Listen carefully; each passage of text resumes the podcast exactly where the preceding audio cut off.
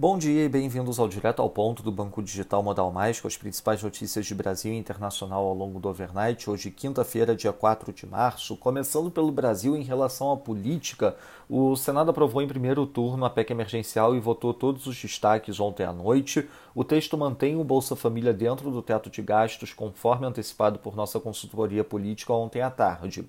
A votação do segundo turno ocorrerá hoje às 11 da manhã.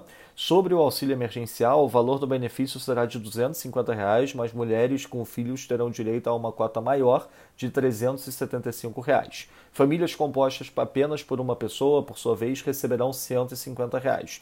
Os pagamentos serão feitos de março a junho pela projeção do governo e a estimativa é contemplar 45 milhões de pessoas. O gasto foi estimado pela equipe econômica entre 35 bilhões e 40 bilhões, apesar do texto do relator da PEC emergencial abrir espaço para um gasto maior. Segundo valor, o relator da receita da proposta orçamentária para 2021, o deputado Bento Pereira, elevou a estimativa de arrecadação da União para esse ano em 35 bi, passando de 1,56 tri para 1,595 tri, incluindo no valor a compensação do Tesouro Nacional ao INSS pela desoneração da folha de salários. Em relação à vacinação, o governo federal pretende adquirir 38 milhões de doses da vacina da Janssen contra a Covid-19 e 100 milhões de doses da vacina da Pfizer, a serem entregues até dezembro de 2021. O Departamento de Logística em Saúde do Ministério da Saúde publicou ontem à noite, em edição extra do Diário Oficial, os avisos de dispensa de licitação para as compras. Já o plenário da Câmara aprovou ontem um projeto de lei que permite compra de vacinas contra a Covid por estados, municípios e empresas privadas. Agora a matéria segue para a sanção do presidente Jair Bolsonaro. Relevante destacar, no entanto, que enquanto os grupos prioritários não forem vacinados, qualquer compra de vacinas deverá ter 100% das suas encomendas entregues ao PNI.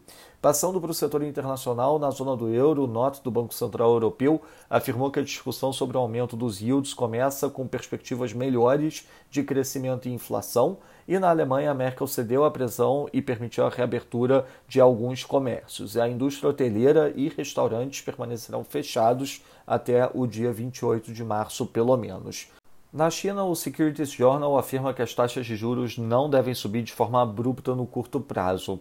Na agenda do dia, destaque ao meio-dia para a divulgação de Factory Orders nos Estados Unidos, às duas da tarde, uma aparição do Powell do Fed com grande expectativa em relação aos comentários do chair do FOMC, e às quatro da manhã, a divulgação de Factory Orders na Alemanha.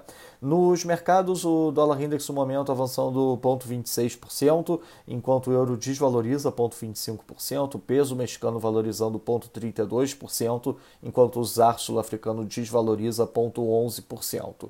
No mercado de juros, o título americano de 10 anos fechando 2 basis points, enquanto o Bund, título alemão de 10 anos, fecha 2 basis points também. No mercado de ações, o S&P futuro caindo 0,40%, enquanto o DAX cai 0,58%. Já no mercado de commodities, o WTI caindo 0,65%, enquanto o Brent desvaloriza 0,47%. Lembrando que hoje acontece o encontro da OPEP. Essas foram as principais notícias do overnight. Um bom dia a todos. Até o nosso próximo podcast direto ao ponto do Banco Digital Modal Mais amanhã.